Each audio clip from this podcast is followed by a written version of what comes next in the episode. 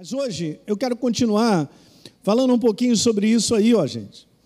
Sobre justamente aquilo que faz com que as impossibilidades se tornem possíveis. Obviamente não tem nada a ver comigo, mas tem a ver com a minha crença. Olha o tamanho da minha crença. Vai ser o tamanho da manifestação de Deus na minha vida. É importante eu entender isso. E Deus acaba sendo dimensionado nas situações que eu e você vivemos por aquilo que está no nosso coração, gente. Se você crê em algo porque Deus falou contigo, então ele se manifesta. Pode ser diferente na vida da outra pessoa. Mas então a nossa dimensão de manifestação de Deus está no tamanho da nossa crença, está naquilo que eu estou esperando, nessa expectativa. Eu venho falando sobre isso, porque os dias, gente, vão sendo angustiantes, né? os dias estão piores, os dias de esperança, de tudo, não existe mais nesse mundo de fora. Eu tenho que tomar um cuidado para que isso não entre no meu coração e me vista, como eu falei aqui quinta passada, de incredulidade. Eu e você não somos incrédulos, eu quero te falar, nós temos que lutar para isso, rapaz. Para não se tornar um incrédulo. Quando eu vejo, eu estou na bacia da incredulidade. E é isso que está escrito, lembra que eu li com vocês em Hebreus capítulo 3? É uma referência da situação do povo de Deus estar de frente para a terra da promessa e Deus falou: entrem. E eles não entraram. Porque o problema deles foi incredulidade. Está muito claro em Números capítulo 14, quando Deus conversa com Moisés, fala assim: Moisés, o problema deles é que eles não creram em mim. Que isso não seja a nossa condição, igreja, diga aleluia. Mas eu quero te falar, você não vai acordar assim do nada, estou crendo. Olha que beleza, olha como eu estou crendo. Não dá certo. Tem algo que eu e você precisamos fazer de maneira contínua para manter em alta a nossa crença. Jesus chega à sua terra natal, abra lá em Hebreus 3, mas eu vou contar isso que você já sabe em Marcos 6. Jesus chega à sua terra natal, e está escrito lá que ele não pôde fazer ali milagres. Mas como assim? Ele é Deus. Como é que ele não pode fazer? A resposta vem um pouquinho mais à frente. A resposta é porque encontrou um povo ali naquele lugar incrédulo. Então não há manifestação de Deus naquilo que Ele está pronto para fazer na tua vida, em termos de promessa, de cumprir promessa e tantas coisas. Se encontrar em mim, você, gente, eu coloco todos nós, nós estamos nessa situação. Não pense que isso aqui é uma mensagem para vocês, não. Essa mensagem é para o povo de Deus, é para mim também. De manter um coração que acredita. Não, mas não tem nada para acreditar. Está falando besteira. Quando você começar a falar algo que, cara, está saindo da credulidade, né, de crer em Deus, começa a fechar sua boca. E se arrepende logo, cai de joelho, Espírito Santo me ajuda. Não deixa essa palavra sair da minha boca. Ah, tá difícil. Tá, não existe mais essa palavra, está difícil. Ah, mas eu não tenho. É. Irmão, vamos ter que passar borracha hoje em muita palavra que está saindo da nossa boca. Quer alguém diga aleluia aí? Vou distribuir os paradrapos aí para botar na boca ungido, né? Para sair de casa sem falar besteira. Porque a fé com ligação com a boca é total, gente. Eu não vou declarar aquilo que. Não, eu vou declarar a verdade. Pastor, mas você não está vendo o que está acontecendo? Estou vendo, eu estou vendo, é a palavra, meu irmão. Que falou comigo, está falando comigo. É isso que eu estou vendo. Lembra que quinta-feira passada eu falei sobre. Nós estamos no mundo do espírito, gente. Eu só estou agarrado aqui nesse natural por causa desse corpo que segura. Mas nós somos do mundo do espírito. Aqui está tudo aberto. Do ponto de vista do céu, está aberto. Está tudo aberto. No mundo do espírito está olhando tudo. Qual é o nosso posicionamento? Qual é a maneira da gente se posicionar? Qual é a maneira da gente falar? Qual é a nossa conversa? No domingo eu quero te mostrar algo legal, que Deus fala algo a respeito de uma pessoa que é muito bacana. Tão simples, até parece que ele era tão especial. Mas Deus quer encontrar isso na minha vida e na sua, hein? Então deixa para domingo essa parte. Mas então Jesus falou: não pode fazer lá muitos milagres, porque ele, ele queria porque havia incredulidade. Então, Hebreus 3 está dizendo assim: ó, quando vocês ouvirem no verso 8 o coração, não, não endureça o coração, como foi no dia da provocação, no dia da tentação no deserto. Gente, essa palavra aqui, endurecimento, ela tem esse significado. Ouça aí, anote: um coração que se recusa a crer.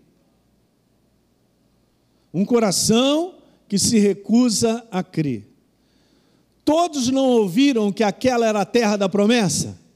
Todos ouviram. E por que, que não entraram? Porque recusaram. Isso aí é terrível.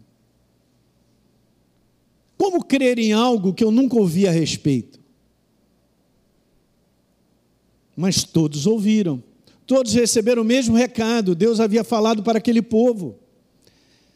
Agora veja que interessante no verso número 12. Então, Elinho, tenha cuidado Tenha cuidado, meus irmãos. Aleluia, é para nós, hein? Gente, isso aqui não é um verso para o mundo, gente. Isso aqui é um verso para nós. Tenham cuidado. Jamais aconteça haver em qualquer de vocês perverso coração de incredulidade que não responde a Deus, que vos afaste do Deus vivo. Eu sempre falo isso porque às vezes a gente tem que corrigir, porque a gente tem uma maneira de falar que as pessoas que estão no mundo elas são incrédulas. Não, não, não, é melhor a gente definir isso bem. As pessoas estão no mundo assim como também era, eu era um ignorante espiritual. Incredulidade é aquele que se recusa a responder a Deus. A incredulidade é eu sei que Deus falou algo, mas eu não respondo. Isso é incredulidade. Alguém está entendendo aí?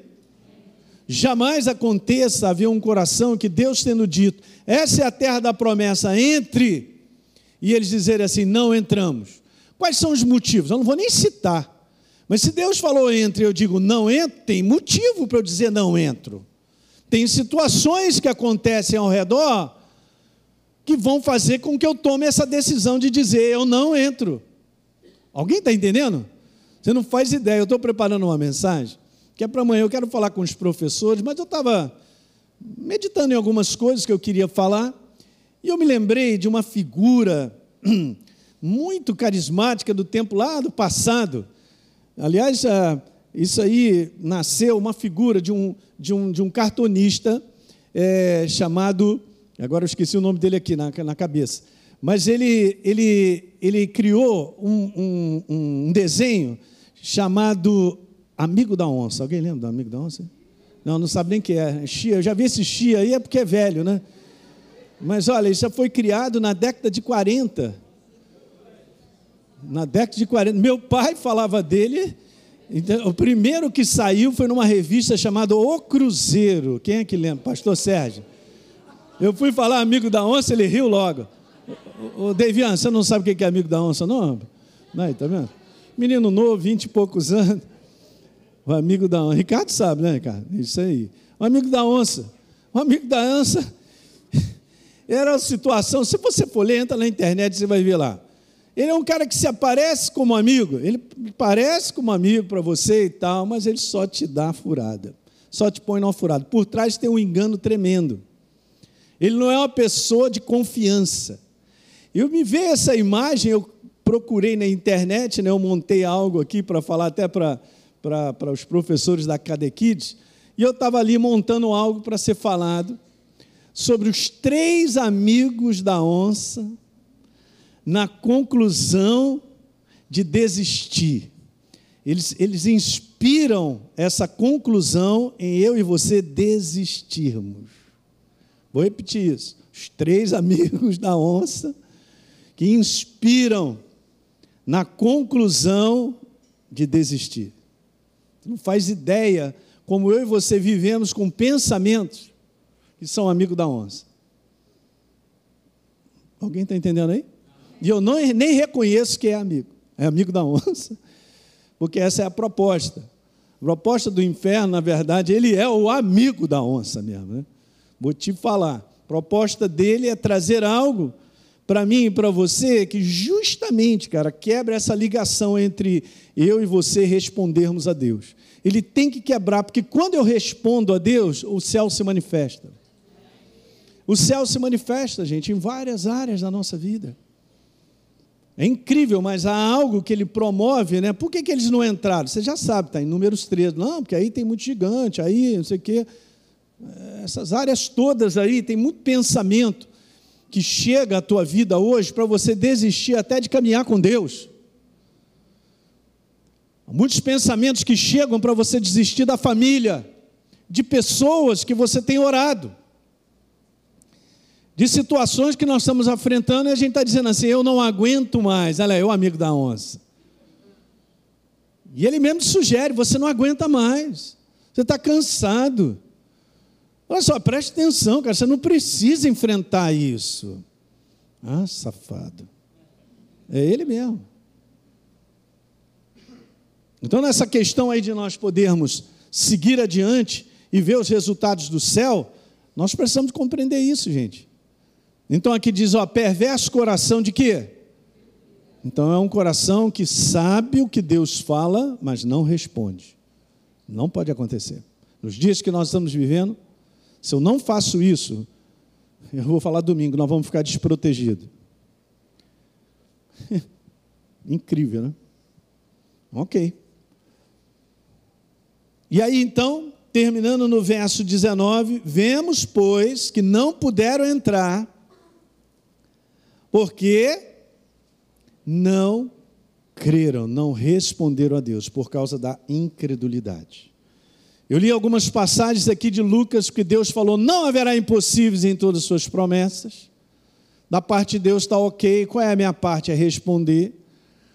É nessa jornada de cumprimento de coisas na nossa vida que Deus te falou, te deu uma palavra, ou, ou, Ele te mostrou algo sobre a tua vida, sobre o propósito requer de nós, gente, nós avançarmos e continuarmos avançando a despeito do tempo que está levando. Eu não sei quanto tempo, mas Deus falou, então Ele cumpre. Lembra que eu terminei lendo uma passagem maravilhosa de Romanos capítulo 4? E Abraão foi até o final, mesmo levando em consideração o seu corpo amortecido, a idade avançada de Sara, não é isso? Mas ele não duvidou da promessa por incredulidade mas pela fé ele se fortaleceu, estando plenamente convicto que Deus era poderoso para cumprir. É, mas no meio do caminho ele ficou assim, deu um sambário logo assim, ei, ei, ei, Deus foi lá, deu uma força a ele. Você não pode desistir, fala para o teu irmão, não pode desistir. Ó, oh, eu quero te falar, você está mais perto de ver grandes vitórias do que você imagina. E alguém diga aleluia aí. A gente fala isso por fé, porque Deus está nisso. E não vai ser aquilo que eu olho que vai mostrar para mim que a minha vitória está chegando. Eu estou orando para uma pessoa, pastor, ela está pior, está bebendo mais, está doida. É agora que Deus opera. É agora que as coisas estão para mudar. E às vezes, quando situações estão ficando pior, é porque está na boca de você receber uma vitória. O inferno está tentando de tudo segurar e roda para lá, roda para cá e faz com que você fica confundido e você está olhando assim, meu Deus, é, não, não, não, aí que você tem que pegar a conclusão certa. Vou pegar a conclusão, ele está perdendo, está perdendo, tá, ele está esperneando, porque a vitória já está chegando, aleluia. Alguém diga aleluia aí. Pastor, mas é, é, é, eu vou te falar, o Espírito Santo te fortalece todo dia.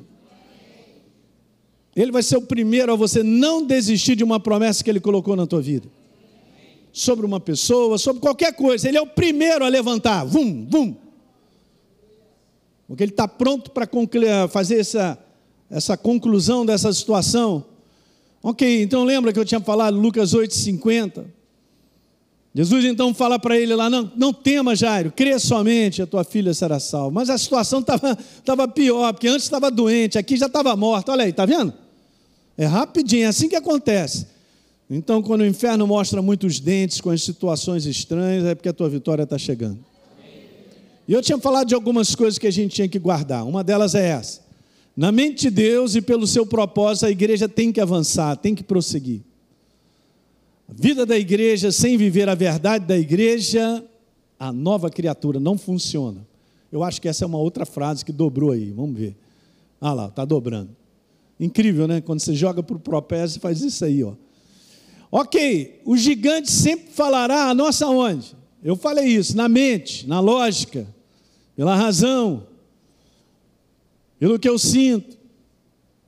Pô, pastor, mas eu vou te falar, isso aí não é fácil, não. Não estou dizendo que é fácil, mas estou dizendo que você pode desligar isso. O que me faz avançar no final da história fica numa decisão. Está aqui o inferno de um lado, tá lá tal, ele não vai me pegar na gravata, ele faz de tudo para que eu tome uma decisão. A decisão de desistir. Não aguento mais. Sair do propósito, não funciona, gente. E aí dobrou demais. Eu tinha lido essa frase contigo, vamos ver se essa. Ih, meu Deus, mas vamos até ali. Se não crermos nas promessas de Deus, e são as suas bênçãos para nós, que nos fazem avançar, com certeza as impossibilidades, as dificuldades ao nosso redor vão paralisar. Vai paralisar pela razão. Portanto, não confie na tua razão, não confie na conclusão que chega na tua mente. Pastor, mas ela chega todo dia. Pois é, ela chega todo dia. Mas não vai dar para nós avançarmos dessa maneira. Entenda isso, gente. A tua luta e a minha luta é contra nós mesmos, na maneira de nós pensarmos sobre aquilo que nós enfrentamos. Eu enfrento uma situação que rapidinho já tem uma conclusão. Já bate logo aqui, traz um sentimento. Já falei isso para vocês. O primeiro pensamento que vem não é verdadeiro. Nós temos que segurar essa peteca. Vamos aprender essa igreja do fim, ela vai aprender a olhar pela ótica de Deus. Ela vai aprender a ser isso que Deus espera que ela seja, uma igreja perseverante. Uma igreja que não retrocede, que ela avança, mesmo que hã, as chamas da fornalha é, foram acesas sete vezes mais. Uau! Mas o quarto homem da fornalha Não é não? E aí a gente vai ver a manifestação do alto. Está entendendo isso, gente? Os dias não são de panela tranquila, não. O negócio vai esquentar. Mas aprenda a ter um coração tranquilo em Deus e caminhar com Ele de tal maneira que você está enxergando aquilo que Ele quer que eu e você enxerguemos. Eu não posso me entregar simplesmente olhar, aqui não dá, para lá também não, para cá também, para cá, eu vou, eu vou chorar. Pode chorar, mas só não desiste. Fala para o teu irmão, não desiste não. Está muito mais perto do teu milagre do que você imagina. Eu fico feliz, cara. Porque se ele tem que cumprir promessa, não será no céu. É aqui, aleluia. Antes de você ir. Amém. É assim que funciona, gente. Abra a tua Bíblia lá em Marcos capítulo 4. oh, meu Deus. Essa passagem que nós conhecemos, eu quero tirar algumas coisinhas aqui. Marcos capítulo 4. No verso número 35, naquele dia, sendo já tarde, disse Jesus: Vamos passar para outra margem.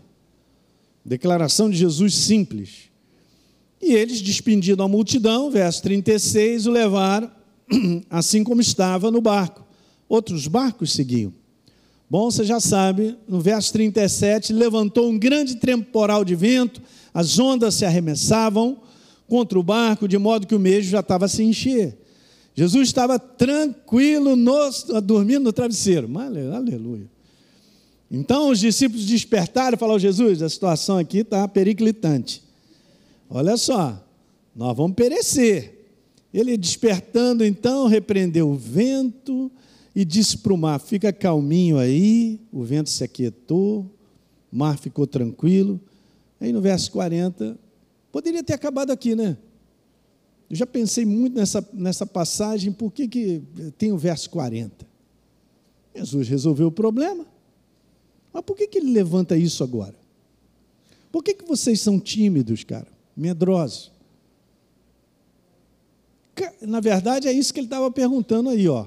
Diferentes Bíblias e traduções estão assim: cadê a fé de vocês? Engraçado, não, mas isso é um problema seu, Jesus, resolve isso aí. Interessante, né? Mas isso aqui tem algumas coisas que eu queria compartilhar contigo de maneira simples, mas isso acontece com a gente. Muitas vezes nós estamos esperando Deus fazer tudo, e é a nossa parte. Qual é a parte que cabe a mim e a você em determinadas situações de eu perceber que eu preciso usar da minha autoridade, de um posicionamento? Porque Deus não fará isso por mim. Você entende que nós somos parceiros? E nós somos colaboradores. Nós somos assim. Deus trabalha na medida que eu trabalho com Ele. A, a igreja tem perdido essa noção, porque talvez tenha, uh, tenha se levantado muitas mensagens onde Jesus fez tudo, eu não preciso fazer nada e tal. E eu não entendo que no meio de várias situações que podem acontecer, o que está faltando é um posicionamento meu. O que está faltando de repente é um posicionamento eu dizer, Satanás, para lá, está repreendido.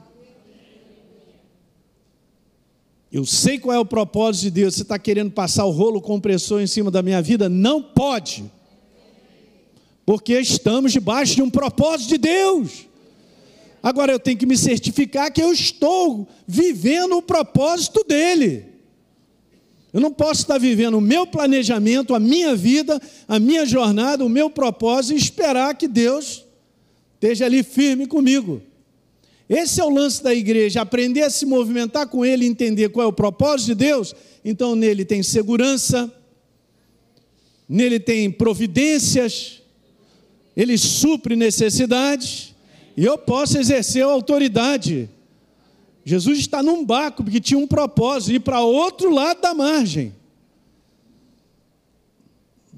Não está assim no negócio, ah, eu vou fazer o que eu acho, o que eu quero. Não. Alguém está entendendo isso? É super interessante porque eu vi três referências sobre Jesus, os discípulos e barco. E eu fui dar uma olhada nessas três referências. Não sei porque eu fiquei pensando sobre barco. Falei, peraí, o que tem a ver Jesus, os discípulos e barco? Nas três referências, tem algo que os discípulos tinham que fazer. Em Lucas capítulo 5, Jesus fala assim: você pega o barco, volta e volta a pescar. E se Pedro não volta a pescar? Ia perder um baita de um milagre, não é não? Ok. Em Mateus 14, Pedro está no barco, é Jesus vindo lá. Se é você, Senhor, me manda ir ter contigo sobre as águas. O que, que Jesus faz? Calma, Pedro, você está empolgadinho demais. É melhor você não sair, não, cara, porque você vai, você vai afundar. Não, Jesus fala: vem. Pedro tinha que responder ao vem. E nessa passagem, Jesus pergunta para eles, tanto em Mateus 8 como Lucas 8, cadê a fé de vocês? Cadê. Que, hum, hum? Eu quero tirar essa conclusão aqui com você. Se Jesus repreendesse a tempestade na condição de Deus, e não na condição de homem, ele não poderia cobrar dos discípulos um posicionamento de fé diante da mesma tempestade mas ele cobra. Você conhece a passagem que Jesus falou? Olha só, em verdade, em verdade eu digo: em aquele que crê em mim fará também as obras que eu faço e outras. Uau! Tem muita coisa para acontecer ainda, gente. Para acontecer, para a igreja levar o reino de Deus, depende da gente. Eu sou um instrumento para levar o reino de Deus e você também. E como é que Deus pode estender se a igreja está deixando de crer? Ou não está tendo um posicionamento de se levantar? Eu quero te falar que o nível da consciência de Jesus, homem, de quem ele era e do propósito de Deus na sua vida, o fez responder em fé diante daquela tempestade.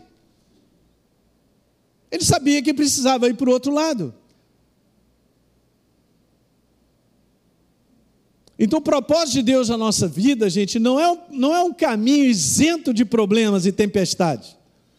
Mas pode saber disso. Nós vamos ter que colaborar nisso aí. Senão a gente não avança. Alguém está entendendo aí? Uma simples desistência de ver uma família salva, meu irmão, você tira a força do céu em fazer uma obra tremenda. Mas Jesus está olhando você. Jesus, olha minha família em tuas mãos aí, estou colocando em tuas mãos. E tantas outras promessas, gente de outras coisas. E Deus tem um sonho, botou no meu coração, ele vem a se realizar porque eu tenho alimentado esse sonho, protegido e guardado ele no meu coração, dizendo: Senhor, ele está vivo, hein? Eu creio. E se ele pedir um posicionamento da minha parte, eu tenho que fazer. Que alguém diga aleluia aí, rapaz. Você tem que se animar. O inferno não pode roubar algo que você está alimentando no teu coração. Essa é, essa é, é, é, vamos dizer, a dor de cabeça dele. Eu não posso, eu não posso tirar o que Deus botou no coração dele. Então eu vou fazer de tudo para ele desistir. Para ele abandonar. Para ele olhar para fora e concluir: é, tá difícil mesmo, ninguém consegue melhor emprego, ninguém consegue melhor salário, ninguém consegue uma casa, ninguém está nessa cidade assim, salário, e aí vai sair uma opção de coisas da boca errada da igreja. Mas Deus está para se manifestar aqui, em qualquer lugar do mundo, gente, da mesma maneira. Não pense que nessa cidade o Espírito Santo não manda, porque ele manda, aleluia. E quem crê vai ver milagre em cima de milagre nessa cidade, nesse estado, aleluia. Galera tem até arrepio quando fala que você mora no Rio de Janeiro. Estou nem aí. Nós estamos aqui porque Deus nos colocou aqui. E tem um propósito de nós estarmos aqui. Então Ele cuida, Ele opera milagre, Ele te protege, aleluia. Vamos embora.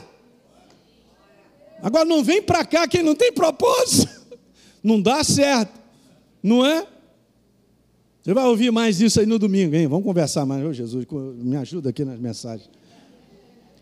Jesus então ele tinha segurança na sua chamada, porque ele sabia quem ele era, olha a relação que ele tinha com Deus, a missão que estava sobre a vida dele. Jesus tinha segurança do propósito de Deus para ele. Eu pergunto: você sabe qual é o propósito de Deus para a tua vida? Isso aí está claro dentro de você, isso aí já, esse download já foi dado. Porque se nós andarmos com Ele e buscarmos, Ele vai dar um download do entendimento de quem eu sou como pai, do meu trabalho, de servir a Ele, de estar numa comunidade, um corpo servindo. Você sabe claramente. Você sabe para que lado você vai, aonde você deve andar e não deve andar. Olha só, estou conversando, hein? Isso aí tem que estar claro em mim, em você. Jesus sabia. Ele falou: vamos para o outro lado, que tem que ir para o lado. Se você continuar lendo essa história, você vai ver que ele opera uma grande libertação de um homem, cara. E aquilo ali provoca uma revolução na cidade, porque ele vai proclamar que Jesus é o libertador e tal, vai lá dizer para a tua família, cara, que o Pai operou essa obra na tua vida, entendeu? Você entende, gente, que tudo na nossa vida está ligado mais à frente quando a gente entende o propósito de Deus? Você está na claridade de um propósito, daqui a um ano tem uma pessoa que você vai encontrar, que você vai direcionar ela para o reino de Deus. Isso é que é importante, gente. O que é importante? Eu ir para casa, depois de um dia de trabalho. Ah, vou alimentar o cachorro, as calopsitas e tal, beleza. Aqui os bichinhos e tal. Estou trabalhando, acordo de manhã, a pança cresce, o que mais? Ah, beleza. Isso não é vida, cara. Isso é sobrevivência. Bacana a gente acordar e saber que Deus tem um propósito na minha vida. E o propósito na minha vida envolve outros. Por isso nós estamos vivendo dias que você tem que ter certeza onde você está. Se aquele é o lugar que Deus te colocou para estar. Porque tem pessoas ligadas a você e a mim. Estou nessa contigo. Você entende, gente? Ah, vou fazer a obra de Deus. O que é fazer a obra de Deus? Jesus já deu uma resposta muito legal. Você crê em mim? Você crê que Deus me enviou? Está lá. E João fala sobre isso. Você crê? Beleza. Então anda com Deus, você vai ter um download legal que você precisa fazer para servir a Ele. Não necessariamente ser um pastor, porque são chamadas ministeriais. Mas se eu estou aqui vivo e você também, é por causa de outras pessoas que de repente no teu caminho, no meu, no meu caminho, já estão há dois anos na frente. Tem três anos lá que Deus já, já fez tudo, já, já montou essa rede. Hã? Ah, pastor, eu, eu, eu, eu vou sair lá do meu trabalho, lá que só tem gente que eu vou te falar, aquilo lá. Meu Deus do céu, aquilo lá eu vou ter um ambiente pesado. Mas por que, que eu vou sair de um ambiente pesado se Deus me colocou lá? Já fez essa pergunta? Veja o que o Espírito Santo tem a te falar. Um dia você, de repente, vai ter um comportamento para com aquele ambiente ou com alguém que o cara depois vai te perguntar, cara, você, você é crente? Eu eu sou, sirvo a Deus e tal. Porque você é diferente. Pronto, já começou um elo. Às vezes a pessoa, você está lá porque Deus quer levar salvação àquele ambiente, gente. Como é que a gente pensa tão. Tem essa mentalidade de escapismo, Jesus volta lá porque eu não aguento. Está errado, hein? Mas eu não sou combatente. Deveria. Aprender a ser um bom combatente. Que a chapa vai esquentar. Tu quer pular do mundo como? Você só vou. eu não estou entendendo mais a igreja. O que está vendo com a igreja, cara? Tem igreja das pessoas, não, nós não vamos passar pela grande tribulação. Você já leu a Bíblia? É bom ler. Não, mas um fulano tal falou na internet. Seria bom você ler a Bíblia antes de ouvir alguém dizer algo. A igreja não lê a Bíblia. É forte essa. Tem que ler. Vamos ler a Bíblia, pastor. Então, é, é, não é melhor estar preparado? Hã? É assim que funciona. O cavalo se prepara para a batalha, mas a vitória vem do Senhor. Mas é melhor do que ninguém, mas tem algo que eu preciso estar revestido de maneira diária. Eu preciso me revestir de maneira diária para manter em alta com Ele. Eu não sou melhor que ninguém, mas não posso perder o propósito dele, porque nessa na jornada, né, de, de dos, um só 50 graus, a galera quer desistir e vai piorar. Sabe que um dos flagelos, e está escrito no livro de Apocalipse, um dos cálices é que o sol, ele vai queimar literalmente as pessoas. Alguém já fez, oh Deus.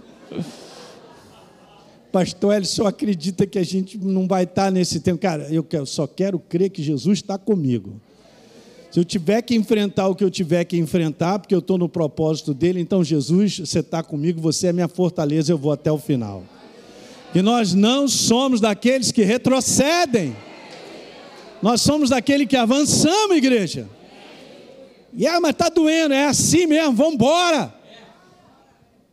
Porque Ele é a tua fortaleza. não tem escapismo. Alguém está entendendo?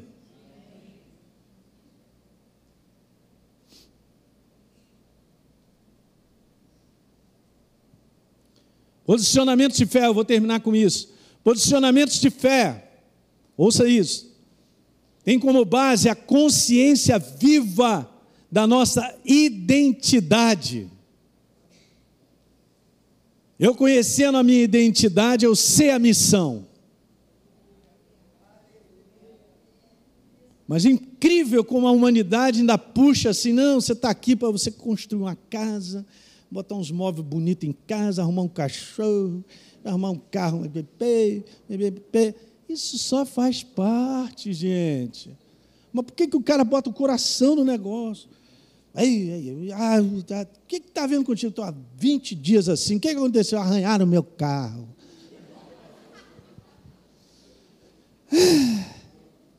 Mas é, porque a humanidade, isso tudo vai ser abalado, meus queridos que não será abalado ao propósito de Deus. A minha eternidade, porque eu tenho o Espírito dele e o propósito que ele tem para nós. Essas coisas vão perdendo valor, sabe? Você vai levantando no teu coração a tua identidade, vai enxergando o propósito, as coisas perdem o valor. São só coisas, cara. São só coisas. Você não vai levar sua casa, seu sofá, nem a calopsita para o céu vai ter que largar tudo aí. Mas, pastor Hélio, quem vai cuidar dela? Sei lá, cara. Não é? Mas por que, que eu estou vivo, cara? Não é bom você acordar e ter a alegria de saber quem você é. Eu sou o filho amado número um de Deus. Uau! Ele mora em mim. Os anjos estão ao meu redor. Aí, rapaziada, tudo bem? Como é que vai? E vamos vivendo uma missão. Uma missão de ser pai, uma missão de construir família, uma missão de servir a Ele. Que isso não baixe dentro do teu coração. Não tem lugar de segurança nem de felicidade nas coisas e na vida comum desse mundo. Não tem. Não tem. Deu para entender isso? Sem identidade, não há propósito. Eu tenho propósito por causa da minha identidade. E você também. Então, dessa maneira, nós vamos vencer os impossíveis. Porque é dessa maneira que você lê a Bíblia e você vai ver que o povo de Deus sempre enfrentou impossibilidades tremendas, mas Deus sempre foi cumprindo o propósito de ir até o final. Amém, igreja? Então vamos embora ficar de pé. Aleluia. Glória a Deus.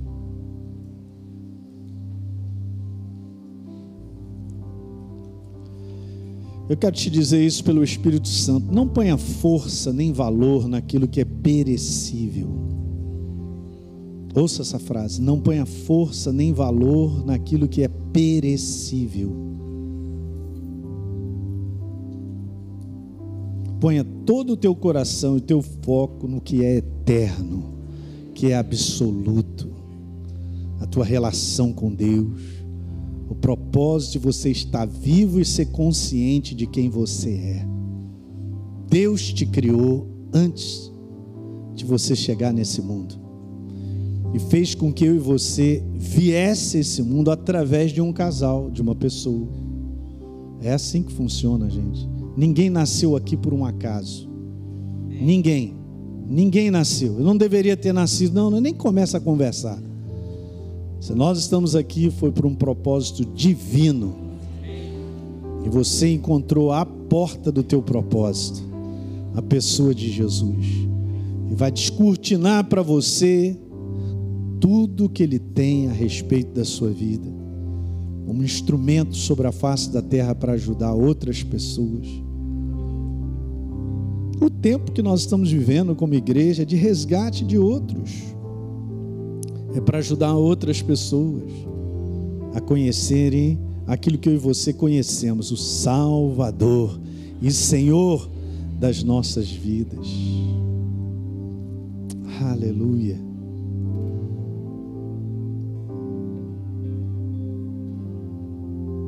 Salmo 37, verso 5: entrega o teu caminho ao Senhor, confia nele, mas ele fará. Deixa ele direcionar e guiar a tua vida. Não segura nesse volante, não. Aleluia. Pai, eu quero te louvar nessa noite mais uma vez. Nós nos congregarmos em tua presença. E mais uma vez pela ação viva do teu Espírito, Pai. Que essa palavra possa ecoar, levantar os meus irmãos. Em saberem que nesse mundo doido, Senhor, nós não estamos sozinhos nós não estamos tentando chegar em algum lugar, nós já chegamos. Nós estamos em Cristo Jesus, assentado em lugares celestiais, debaixo de um propósito divino, e o teu propósito sobre a face da terra será estabelecido. Contra toda ameaça e intimidação das trevas, o teu propósito será estabelecido, e nós somos o teu propósito sobre a face da terra, Pai. E te agradecemos mais uma vez pelo dom da vida, por termos amigos, família e tem nos abençoado, Pai. É só gratidão, não nos falta nada, Pai. Aleluia! Muito obrigado por uma assistência contínua sobre a nossa vida, sobre a vida dos meus irmãos, Pai, da tua igreja Aleluia. Espírito Santo, muito obrigado. Muito obrigado, Espírito Santo. Eu ministro a paz que excede todo entendimento.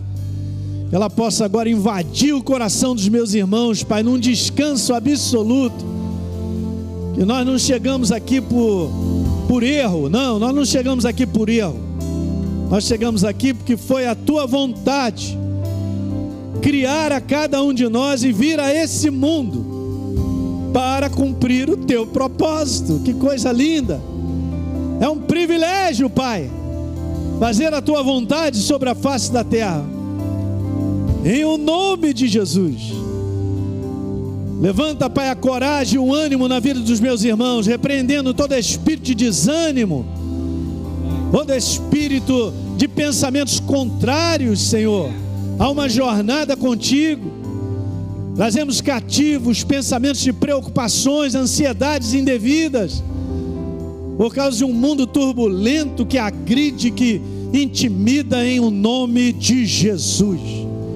Nós vamos sair daqui na tranquilidade, na força do teu espírito, fortalecidos pela tua palavra, tua presença em nós.